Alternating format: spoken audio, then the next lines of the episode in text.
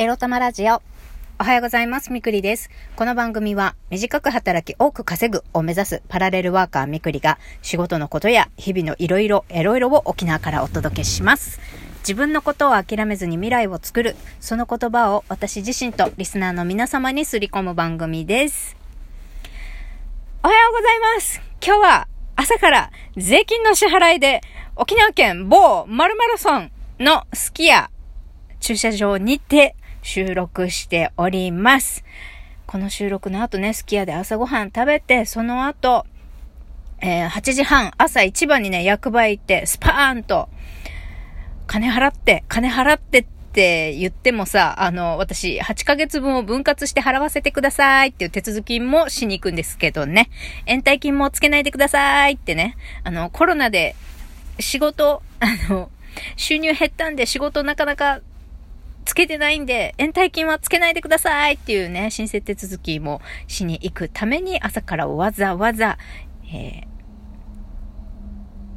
早くね、家を出ております。はい。そんなわけで、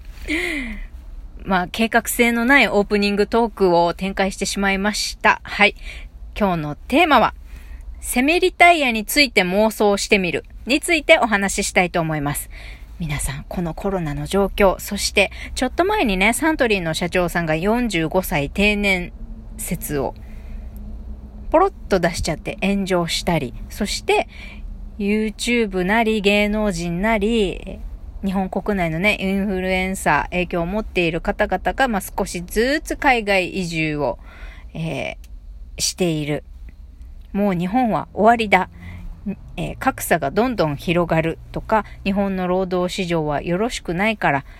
えー海外に逃げようとか、まあ、サントリー発言もあり、やはり、えー定年までね、一つの会社、もしくは、まあ、定年65歳まで会社員でいるということは、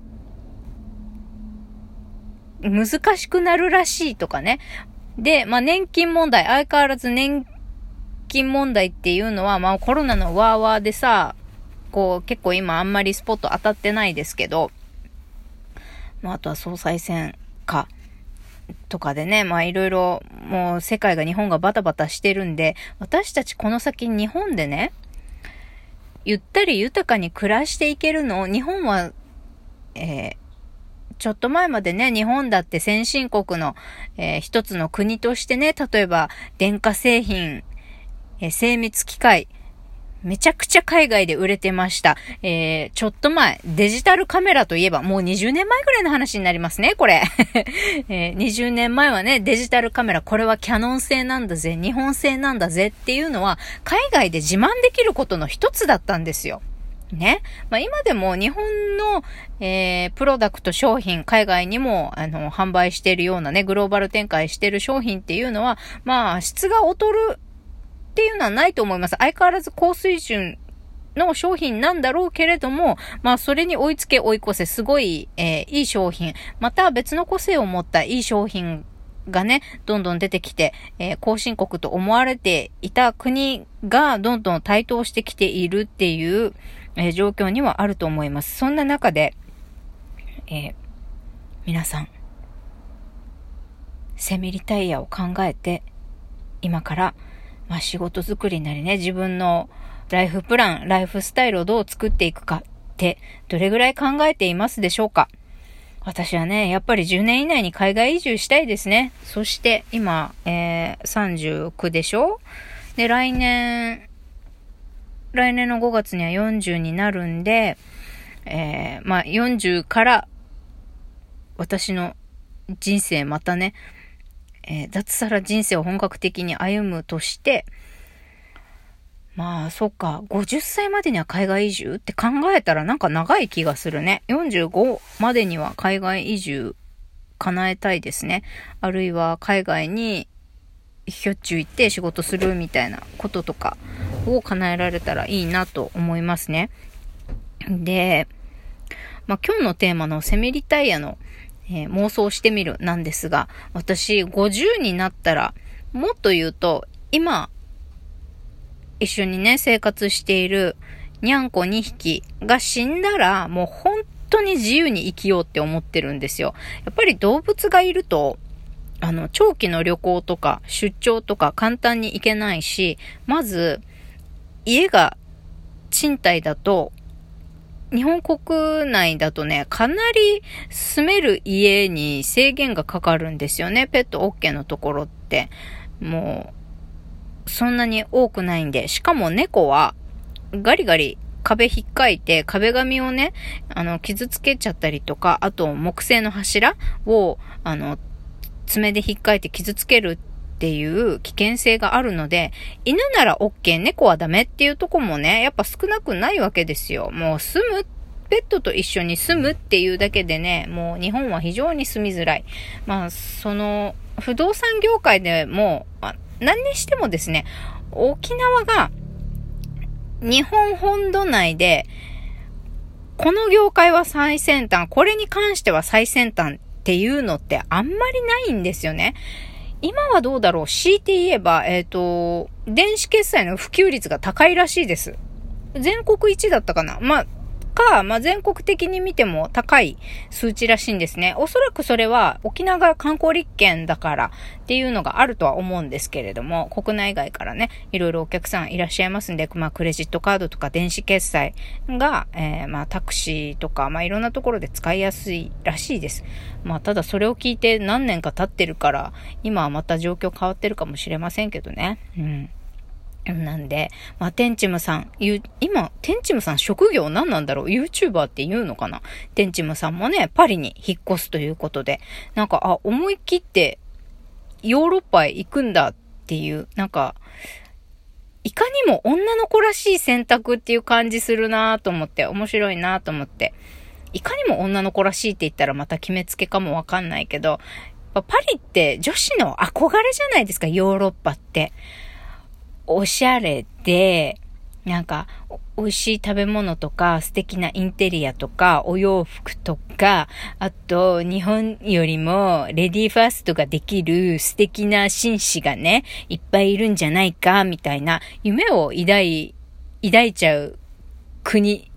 国っていうか、あの、エリアだと思うんですよね、ヨーロッパって。私の勝手な予想ですけど。なんかでもね、その、何 ?2 億の借金も返済したんですってね。すごいよね。やっぱ、えー、力、影響力、バイタリティのある人、すげえね。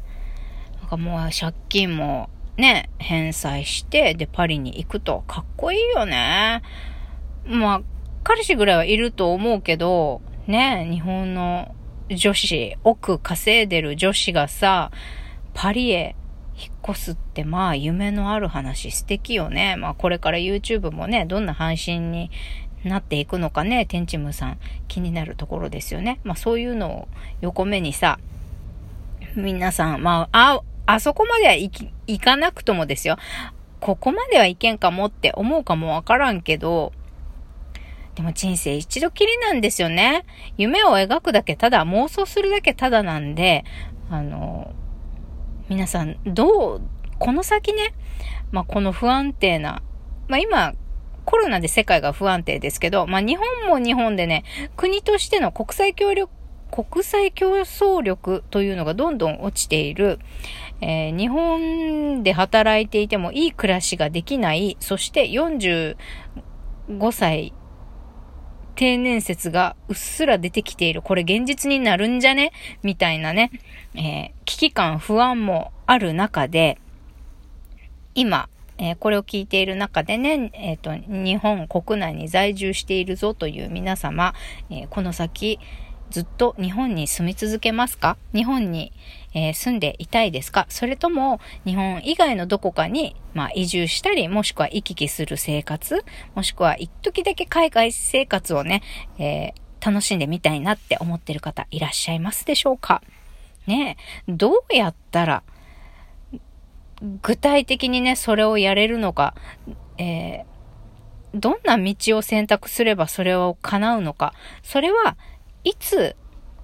可能になるのか、自分なりにね、期限だったり目標を設定してみて、あの、具体的にね、いろいろあの、何をするとか、どんな生活したいとかね、書き出してみるのもいいかもしれませんね。言いたいことは、あの、不安を不安のままで終わらせるんじゃなくって、まあ今、なんとなく見えている状況、なんとなくこう周りが予想している、こう、日本、世界のその先っていうのを考えたときに、あなたは、私はどう生きていきたいですか？なんかどうしても叶えたいこととか、これは、これはやらないぞとか、ね、後悔しない人生を生きていくために人生楽しく生きていくために、えー、どんなことに挑戦してみたいかね、何を叶えたいか。何があれば自分は、えー、幸せを感じられるんだろうっていうのをね、うん。なんかいろいろ妄想してみるのもいいんじゃないかなと思います。もちろん、ノートに書き出して可視化するっていうのが、えー、本気で叶えるためにはね、第一歩として、えー、ノートに書いてみるっていうことが大事なことなんじゃないかなと思います。全然別に大きなことをしなくていいんですよ。何かを成し遂げなければいけないとかでもないんですが、私は、えー、非常に、本当何にも考えずにポツって言うとすれば、私、えっ、と、ストリートピアニストになりたいんですよ。あの、わかります？か ?YouTube でも動画の、あの、あったりするんですけど、海外の、まあ、日本にもある、そういう場所あるかもしれないんですけど、まあ、空港とか、あとは駅でもあったりするのかなこう、